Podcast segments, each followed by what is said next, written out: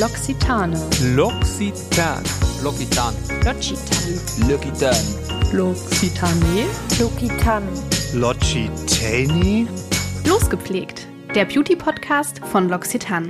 Mit Anja Und Julia. Willkommen zurück zu Losgepflegt und wie schön, dass du dabei bist heute.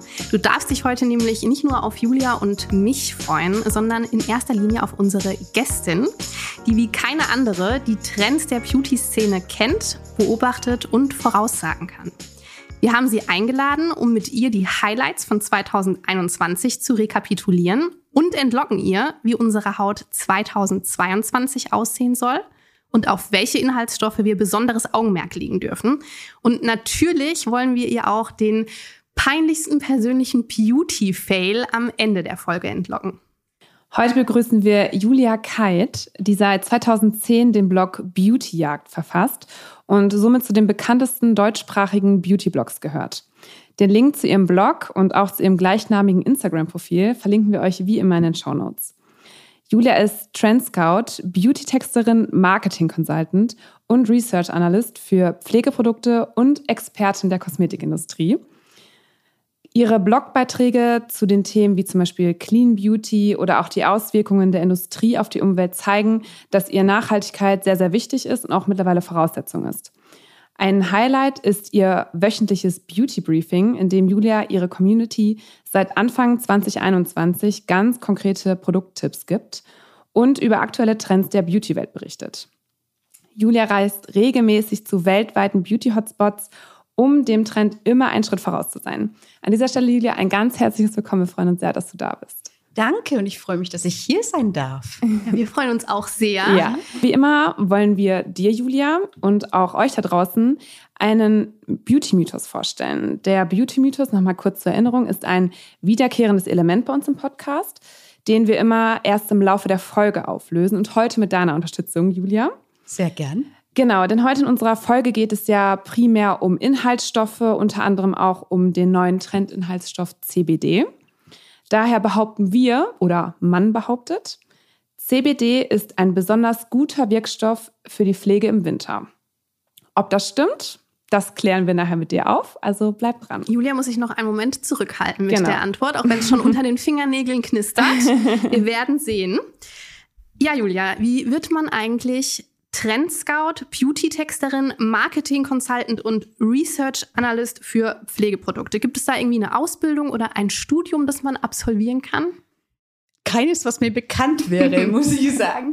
Ich bin im Endeffekt Autodidaktin und habe mir alles beigebracht, ähm, indem ich Bücher lese, indem ich Instagram-Accounts folge, indem ich Blogs lese, indem ich Fachartikel lese, indem ich Fachzeitschriften lese und äh, im Prinzip dadurch mein berufliches Profil vom Bloggen von vor zehn Jahren jetzt eben zum Trendscout, zum Marketing Consultant weiterentwickelt habe. Das heißt, du kommst ursprünglich gar nicht unbedingt aus der Kosmetikbranche. Nein, ich komme gar nicht aus der Kosmetikbranche. genau. Ich liebe zwar Kosmetik, seitdem ich 15 bin und habe da eben angefangen mit meiner kleinen Parfüm-Flakonsammlung damals. Aber ähm, habe dann erstmal Kunstgeschichte studiert, also was ganz anderes gemacht. Mhm. Und äh, bin dann als Kunstexpertin in der Versicherung unterwegs gewesen und darüber weiter ins Produktmanagement gekommen und darüber dann gedacht, ähm, dass das mein Leben nicht gewesen sein kann und habe dann auf einer Reise des Bloggen begonnen. Und dann ging die Reise erst richtig los. Wahnsinn. Ja, also lesen verrückt. ist das A und O, wie man hört. Und ich finde, es ist gar nicht so branchenfremd. Also sozusagen vom Kunstwerke restaurieren zum Gesicht restaurieren. so ungefähr. Also Das kann man auch sagen. Das Schöne im Ästhetik. Leben. Genau, mit Ästhetik hat beides zu tun. Exakt. Definitiv. Ja. ja. ja. Ähm, das Reisen war ja in den vergangenen anderthalb Jahren äh, nur begrenzt möglich. Wohin ging denn deine letzte berufliche Reise und was hast du von der Reise mitgenommen?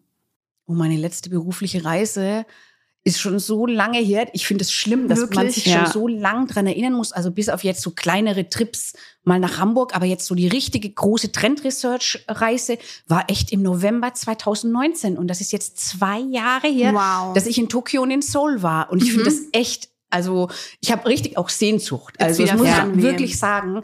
Denn es ist einfach für mich als Beauty-Fan einfach ganz toll, in Seoul zu sein.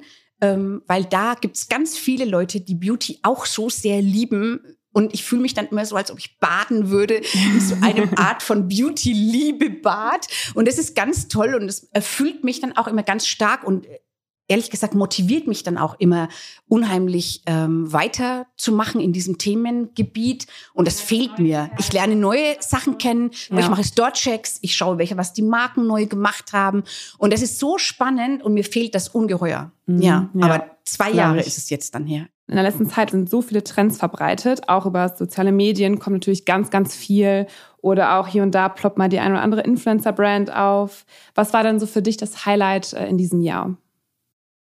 Mm, ja, oh. Das ist keine leichte Frage, weil es gibt unendlich viele Trends, die eben für ganz verschiedene Menschen auch interessant sind.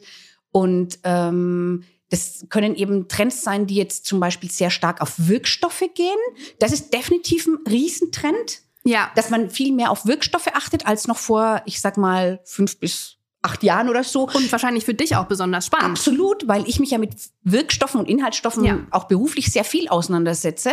Von daher ist das so ein Trend, der bestimmt ähm, zu meinen, ich sag mal, Highlights 2021 mhm. gehört, dass ich so merke, dass der Vormarsch der ähm, Wirkstoffe, die man, also die auch genau äh, studiert werden müssen, sozusagen, also mit äh, Studien untersucht werden, das wird für den Kunden immer wichtiger und mhm. das merkt man eben auch auf Social Media ganz, ganz stark, dass ganz viele so Skinfluencer nenne ich die mal, mhm. also ja. Influencer, die sich Schön mit Hautpflege gesagt. beschäftigen, ja. ähm, dass die ganz viel sich mit Wirkstoffen auseinandersetzen und das ist mit Sicherheit einer der Megatrends jetzt in diesem Jahr gewesen wahrscheinlich auch so, dass Produkte auch einfach nicht mehr eine Vielzahl an Wirkstoffen oder Inhaltsstoffen beinhalten, sondern auch etwas reduziert werden und dass einige Sachen auch rausgeschmissen werden aus den Formen. Auch das, genau. Mhm. Ich meine natürlich, also weil das Thema Clean Beauty, auch wenn es umstritten ist, sag ich mal, ist trotzdem weiterhin ein wichtiges Thema. Mhm. Und ähm, da gehören übersichtliche Formulierungen auf jeden Fall mit dazu kombiniert mit den, ich sag mal, richtigen wirksamen Wirkstoffen. Also das ist so die Trendmischung, sag ich mal, 2021. Ja, sehr gut. Da kann man sich was drunter vorstellen. Ja. Ja. Wo kommen denn überhaupt so Trends her? Die kommen, also wir, wir bekommen Trends mit, aber wo haben die so ihren Ursprung, bevor die bei uns Otto Normalverbrauchern, sage ich mal, ankommen. Mhm. Also das eine ist, ähm, wie immer, dass es irgendwas sowas Kulturelles hat, was ganz stark in der Luft liegt, dass Leute Lust haben, zum Beispiel auf diesen Wirkstofftrend. Den erkläre ich mir unter anderem auch daher, dass er eine Art Kontrolle bietet dem Kunden über die Wirksamkeit des Produkts. Mhm in einer Welt, die vielleicht immer unübersichtlicher im Allgemeinen wird, dass man so denkt, gut, aber wenn ich jetzt meinen Wirkstoff, ich sag mal Niacinamid habe, dann weiß ich, was der tut und was der macht. Und das ist auch so eine Art also das ist das kulturelle Element. Und das andere ist natürlich, dass es natürlich auch ähm, definitiv sowas wie Fachinfluencer gibt ähm, wie zum Beispiel eine Paula Begun, die äh, bereits in den 80er Jahren angefangen hat, über Hautpflege zu berichten als Verbraucherschützerin in den USA und da eben bestimmte Wirkstoffe besonders in den Fokus genommen hat, die zum Beispiel für unreine Haut bestimmt, also wirksam sind. Mhm. Und diese Sachen, das kommt dann oft so zusammen und dann entsteht so ein Trend. Denn natürlich haben Rohstofffirmen auch einen großen Anteil an diesen Trends, denn die müssen ja sozusagen vorprognostizieren, was dann passieren wird in einigen Jahren, worauf dann Kosmetikhersteller reagieren werden. Und da ähm, müssen teilweise einfach die Wirkstoffe auch erst entwickelt werden. Und das dauert ja. einfach, bis ein Wirkstoff entwickelt worden ist. Das ist ganz spannend. Ja. Ich würde ganz gerne nochmal auf das zurückkommen, was du gerade ganz am Anfang gesagt hattest. Nämlich, du schreibst ja in deinem Blog auch, dass du eine Verbindung siehst aus Beauty-Trends und Veränderungen in der Gesellschaft, beziehungsweise auch Bedürfnissen der Gesellschaft.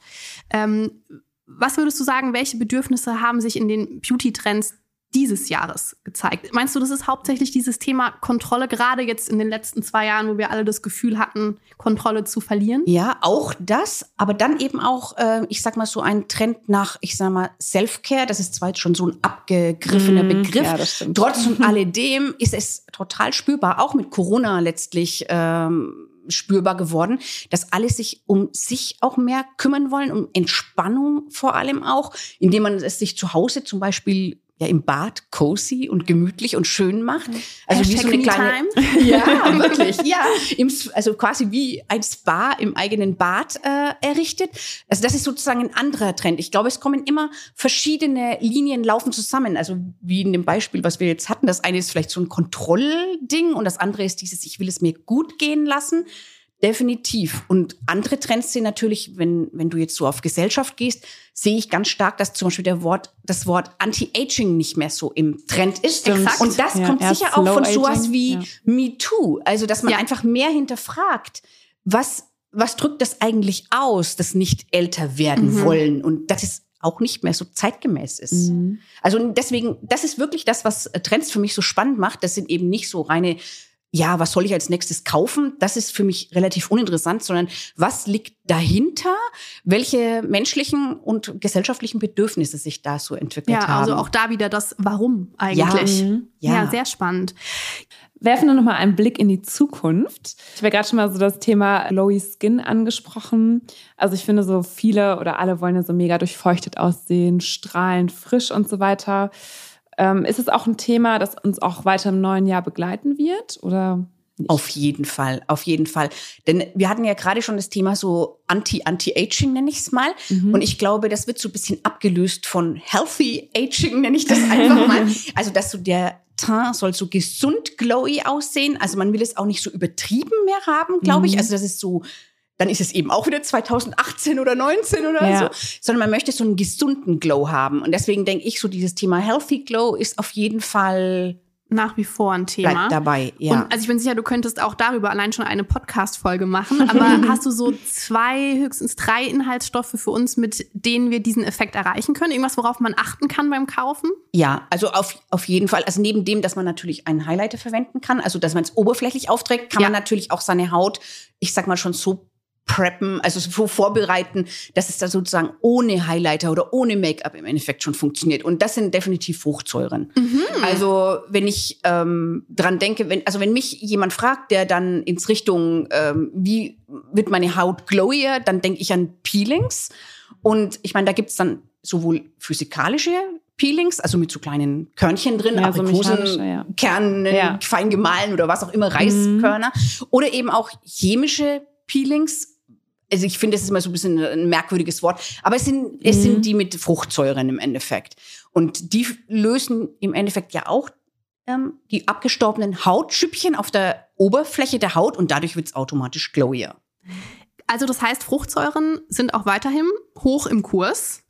Jetzt gibt's ja so viele unterschiedliche Säuren. Es gibt die Beta-Hydroxysäuren, die Alpha-Hydroxysäuren oder der Allgemeinheit vielleicht eher als BHA und AHA bekannten. da schnellte die Laienhand hoch. Genau. Ja, da hat Julia sich bemüht, dass ich das nochmal erwähne. Genau, Als genau. Kosmetikerin stellen Ja. sich alle Härchen auf, aber das ist okay. Was wirkt denn jetzt wie?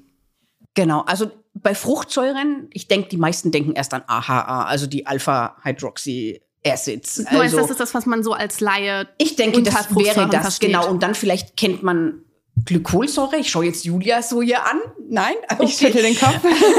Aber das hat doch nichts zu heißen. Genau, genau. Und Fruchtsäuren heißen die deswegen, weil sie im Endeffekt zumindest ursprünglich mal von Früchten stammen, also Säure aus Früchten. Mittlerweile werden das synthetische, ist es synthetisch, wird das hergestellt. Das funktioniert gar nicht anders, sonst bräuchte man unendlich viel. Ähm, und Glykolsäure gehört für mich so, ist der Klassiker. Das ist so ein Molekül, was relativ klein molekular ist. Entsprechend rutscht es sehr gut in die Haut rein, was dann bedeutet, dass die Wirkung ganz schön heftig ist und man bei der Dosierung auch echt aufpassen sollte.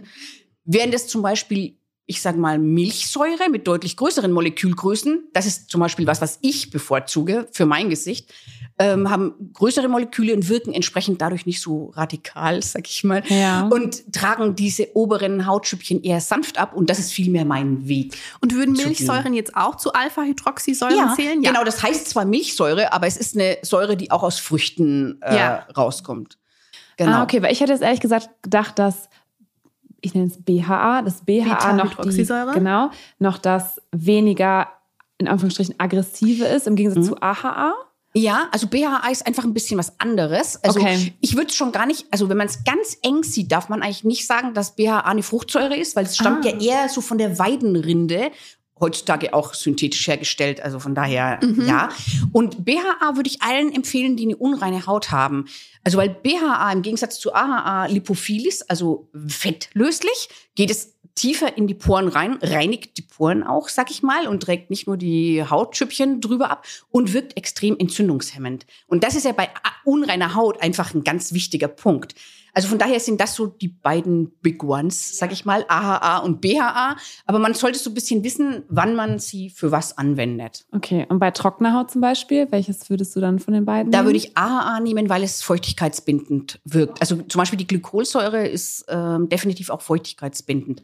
Aber immer aufpassen auf die Dosierung. Also das sage ich jetzt einfach mal so. Ähm, es gibt ja so Produkte mit 30 Prozent AHA. Also man sollte sich schon darüber im Klaren sein, was man tut mit seiner Haut. Und ich bin jetzt jemand, der ganz pflegend mit der Haut gerne umgeht und deswegen und sanft und ich höre ehrlich gesagt sehr genau auf meine Haut, was ich, was sie mir sagt.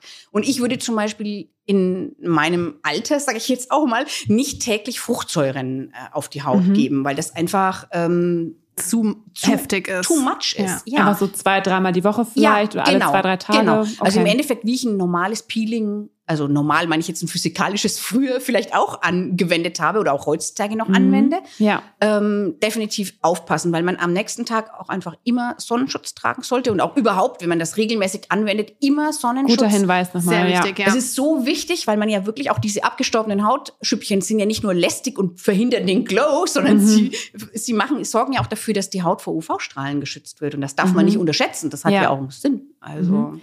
Äh, noch eine letzte Frage. Welches der beiden ähm, Fruchtsäure-Peelings würdest du denn äh, gegen Hautalterung einsetzen?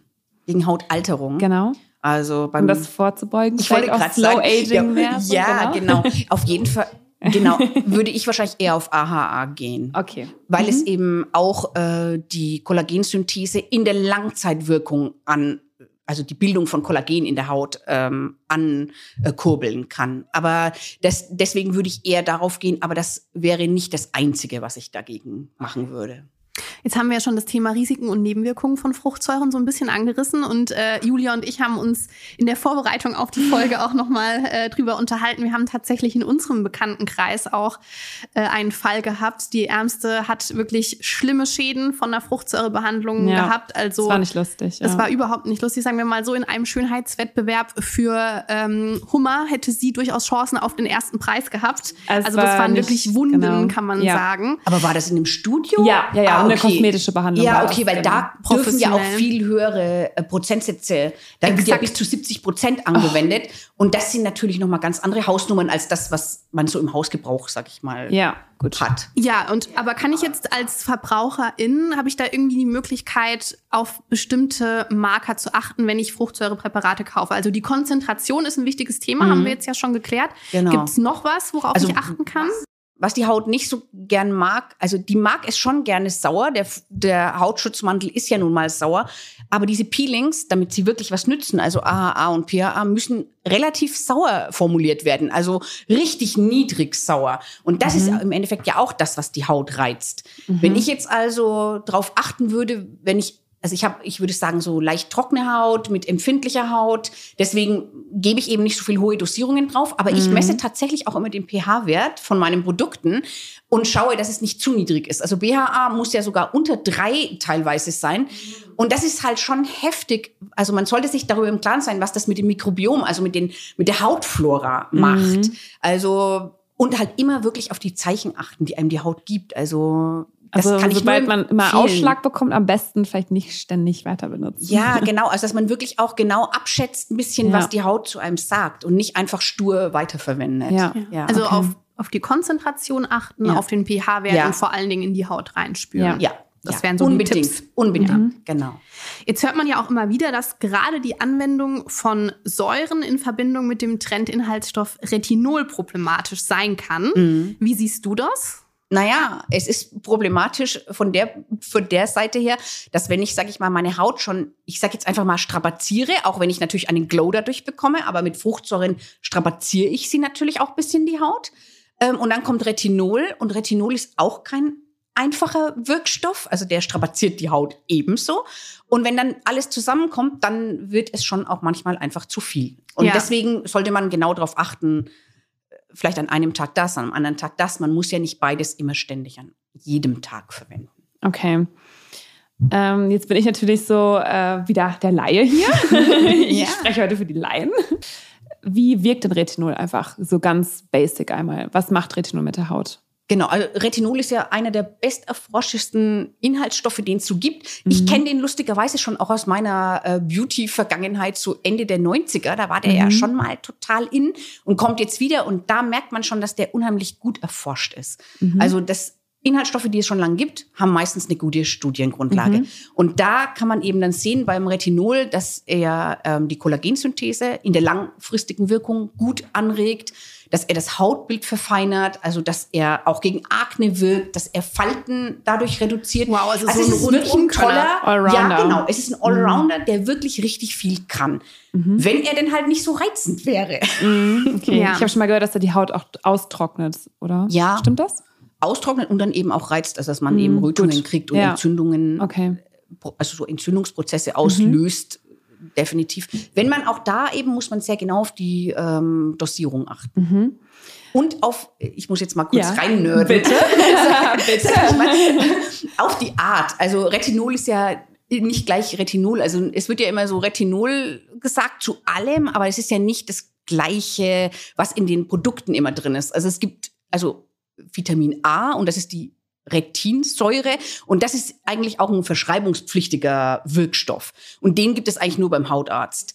Und der hat gewisse Vorstufen, die dann in der Haut umgewandelt werden können zu diesem Vitamin A-Säure sozusagen. Und dazu gehört eben Retinol oder auch Retinal so ein bisschen. Und je weiter sozusagen diese Stufe entfernt ist von dem, von der Säure, von der Vitamin A-Säure, umso milder wirkt er, aber umso milder ist er auch auf der Haut. Also er reizt dann auch nicht so stark. Also diese, man nennt das Derivate, diese Formen, Vorformen, nenne ich es jetzt einfach mal, von der Retinsäure, die sind ja in Produkten auch häufig vertreten. Und da muss man sozusagen genau hingucken. Also wenn ich jetzt so ein Derivat wie Retinylpalmitat verwende, dann muss ich da nicht viel Angst haben vor der Reizung, weil das meistens keine so große Reizung auslöst. Aber wenn Retinol selbst drin ist, dann sollte ich schon schauen, wie viel ich da eigentlich will. Ich glaube, erlaubt ist, glaube ich, bis dann kannst du mir, Anja, helfen, wahrscheinlich ein hatte Prozent so oder gehofft, sowas dass du mir helfen kannst. ja, ich glaube, ich glaube bis ein Prozent. Aber das ist schon mega viel. Also Okay. es reichen da viel, viel geringere ähm, Konzentrationen, was Retinol äh, macht, weil das muss man ja auch wirklich, muss man sich überlegen, langfristig über Jahre anwenden, damit der Effekt auch immer ja bleibt. Und je nach Abstufung ist es auch mehr oder weniger wirkungsvoll Exakt. auch? Okay. Ja, genau Okay. so ist es. Ja. So, so ist es natürlich leider schon. Also, ähm, Also kann eigentlich jeder draufschreiben, Retinol ist drin, aber ob es dann letzten Endes wirkt. Äh, Genau, oder, ne? genau. Und man muss halt dann wirklich auch in der Inki gucken, was für eine Form von Was Retinol genau. da eigentlich drin ist Ja. letztlich. Ähm, ist denn, würdest du jetzt sagen, Retinol wirklich so ein gehypter Inhaltsstoff, also auch zu Recht? Ja, ich meine, er ist deswegen zu Recht gehypt, weil er eben so gut erforscht ist. Und Mhm. das ist im Moment ähm, ein ganz wichtiges, also sollte es eigentlich immer sein, aber im Moment auch auf Social Media oder auch insgesamt, glaube ich, in der Gesellschaft so da, dass so dieses Wissenschaftlichkeitsthema, vielleicht auch angefeuert durch Corona, oder auch dem Klimawandel, Mhm. Ja. ähm, dass man viel mehr so auf wissenschaftliche, ähm, ich sag mal, Studien irgendwie hört oder dass, dass man es sie interessanter findet. Und von daher hat Retinol auf jeden Fall seine Berechtigung, definitiv. Ja. Okay. Ja, jetzt ähm, als L'Occitania äh, interessiert uns natürlich auch noch, es gibt ja mittlerweile auch natürliche Alternativen zu dem klassischen Retinol, die angeblich ähnliche Wirkung zeigen, wie jetzt in unserem L'Occitane-Fall beispielsweise der Immortel-Extrakt, eine ganz besondere Pflanze. Ähm, ist das für dich ein adäquater Ersatz oder sagst du, nee, eigentlich muss es schon das Original sein?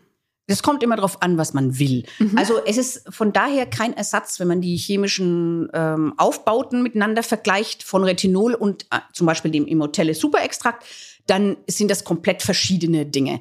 In ihrer Wirkung können sie hingegen schon auch ähnlich sein. Also der, es gibt ja jetzt nicht nur den Immortelle, sondern auch Bakuchiol zum Beispiel ist gerade so in Trend. nie gehört. Ich wollte mich danach fragen, weil ich es nicht aussprechen kann. Ja, ich glaube, so spricht sich's aus, genau. Das ist definitiv so ein Trend-Ingredient auch, weil es eben auch die Kollagenbildung anregt. Und da ähnelt es in der Hinsicht natürlich dem ähm, Retinol.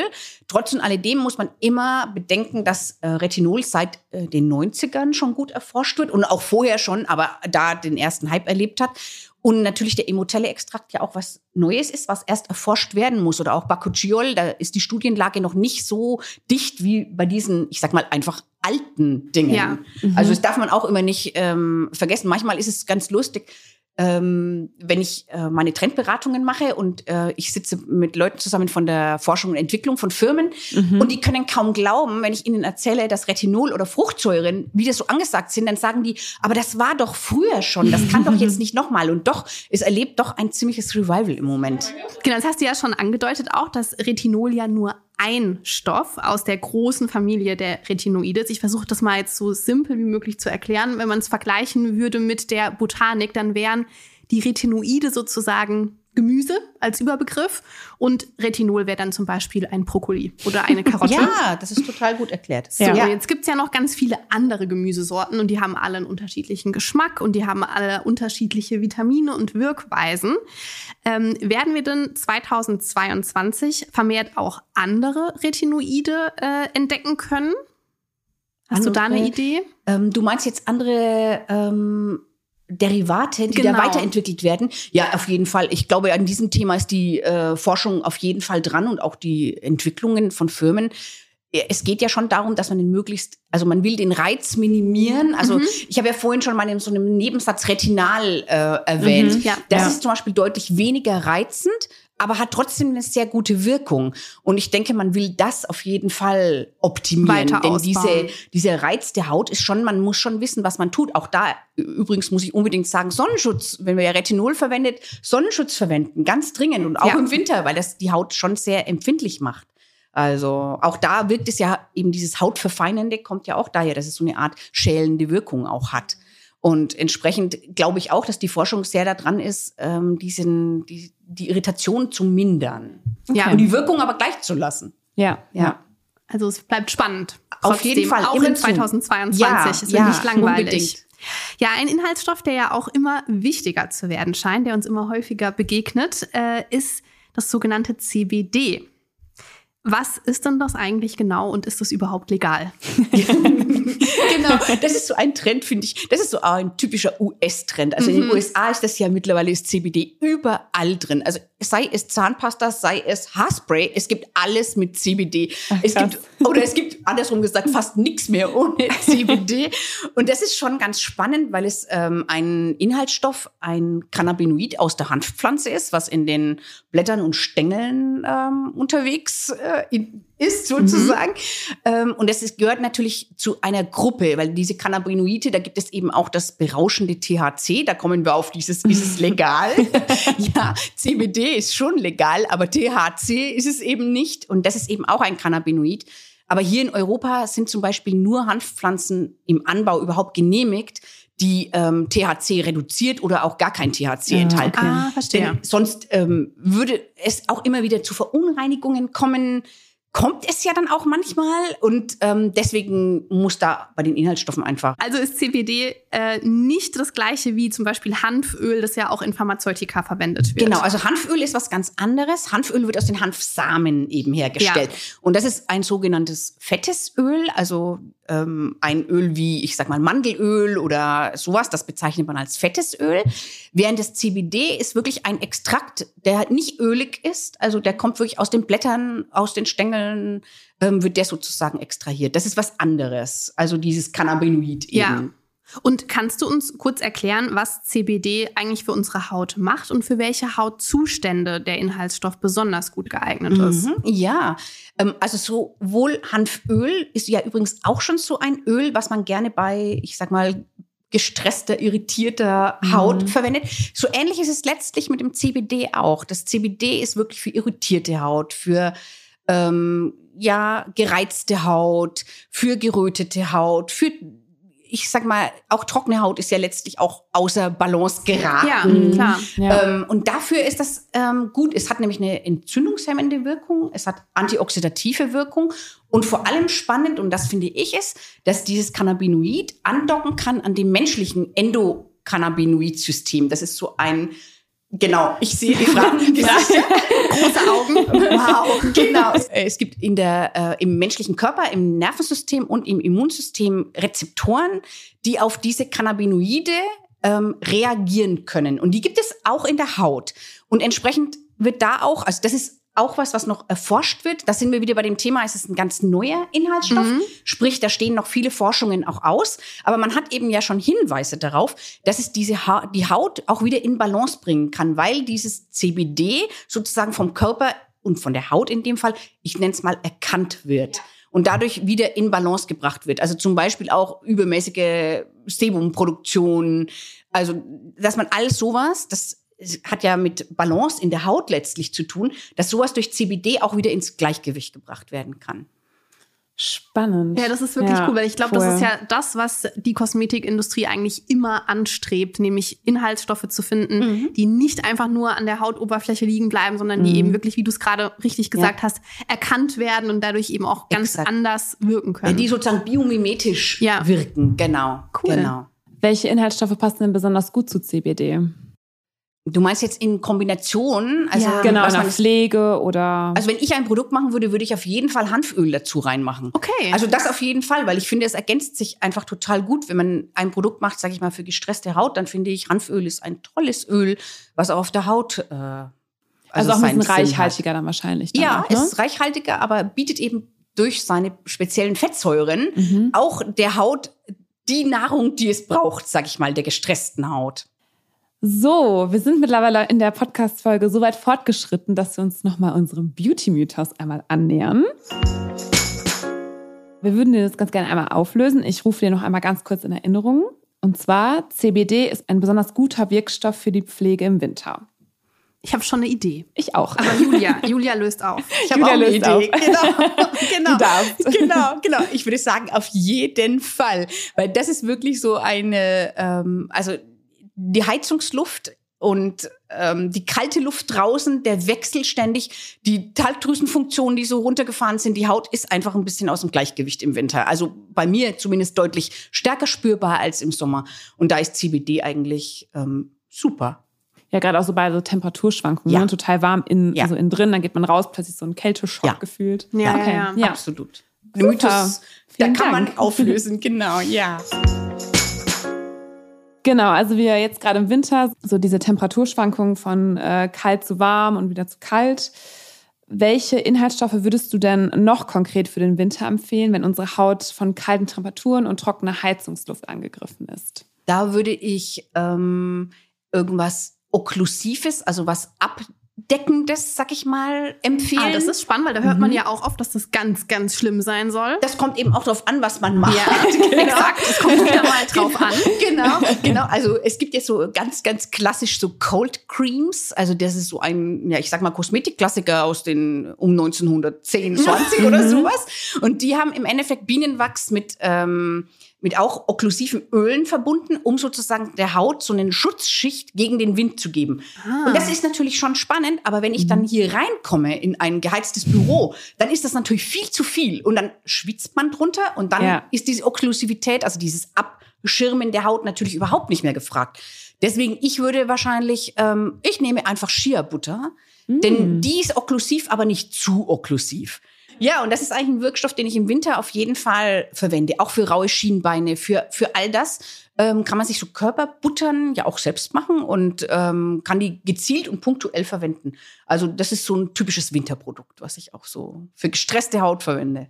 Sehr cool. Also wir haben viele wertvolle Tipps schon bekommen. Ja, Liebe Julia, vielen super. Dank dafür.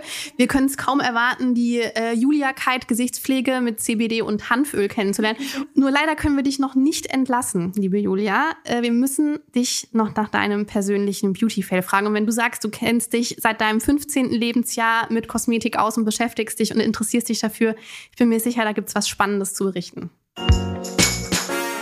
Ja, also ich musste so ein bisschen drüber nachdenken. Julia schmunzelt schon. Wir müssen auch immer schon lachen. Wir wissen noch gar nicht, was kommt, aber Ja, ähm, also ich habe tatsächlich ist es so, dadurch, dass ich mich schon so lange mit Kosmetik beschäftige und auch immer intensiv beschäftige, sind so die richtig großen Vollkatastrophen bei mir Gott sei Dank bisher auf. Also du warst einfach immer gut, gut. genug informiert. Genau. Mir passieren eigentlich immer Fails dann, wenn ich denke, ich mache das noch schnell. Schn wenn ich so in leichte Hektik gerate, dass ich zum Beispiel denke, kurz vorm Weggehen noch fünf Minuten, ah, ich lackiere mir die Fingernägel. Das geht Ja. hundertprozentig in, Immer. also das wird nix. Oder aber, und das ist wahrscheinlich mein größter Beauty-Fail, dass ich so gedacht habe, ah ja, Selbstbräuner, noch schnell noch mal kurz vorm, vorm Weggehen verwenden. Das Natürlich klingt schon schlecht. Ja, die Haut nicht gepielt, nichts davon gemacht. Ne? Es, also es ist alles das, was man tun sollte, Ellenbogen vermeiden, Kniegelenke verneiden, nichts davon beachtet, weil es musste ja sehr schnell gehen. Und das sieht natürlich dann entsprechend aus. Ja, dann Also, hat man mal ein paar Tage mit orangenen Ellbogen Ja, und Knien zu exakt, leben. Ich genau. glaube, da fühlen die ein, der eine oder andere mit dir. also ich glaube, das, sind, das ist so mein, mein größter Beauty-Fail. Ja. Die äh, eiligen Momente sozusagen. Ja, ich sollte nicht in Hektik geraten und ich sollte in Hektik es einfach sein lassen. Also es ist definitiv besser. Da sind wir wieder bei Hashtag MeTime und haben einen schönen runden Bogen gespannt, würde ich sagen. Ganz, ganz herzlichen Dank für deinen Besuch heute bei uns. Es hat wirklich super viel Spaß gemacht. Es war super interessant. Also, Ja, ja. Wir haben noch viel zum hinterher überlegen. ja, auch. total Ja. cool. Gerade so dieses Sehr ganze. Fruchtsäure-Thema, super, super spannend. Ja, Vielen also, Dank für deine Mir hat Zeit. es auch riesigen Spaß gemacht. Ich mache ja sowas total gerne. Also Sehr ich cool. liebe auch so den Austausch. Wenn du da draußen diese Folge genauso spannend fandest wie wir, dann abonniere doch unbedingt unseren Podcast und schreib uns auch sehr gerne deine Fragen oder Anregungen an unsere E-Mail-Adresse losgepflegt.loxitan.com oder auch sehr gerne bei Instagram über den Account loxitan.de. Diese beiden Links setzen wir euch natürlich auch noch in die Show Notes. Wir freuen uns sehr auf deine Nachrichten und sagen an dieser Stelle bis zum nächsten Mal bei Losgepflegt. Au revoir. Ciao!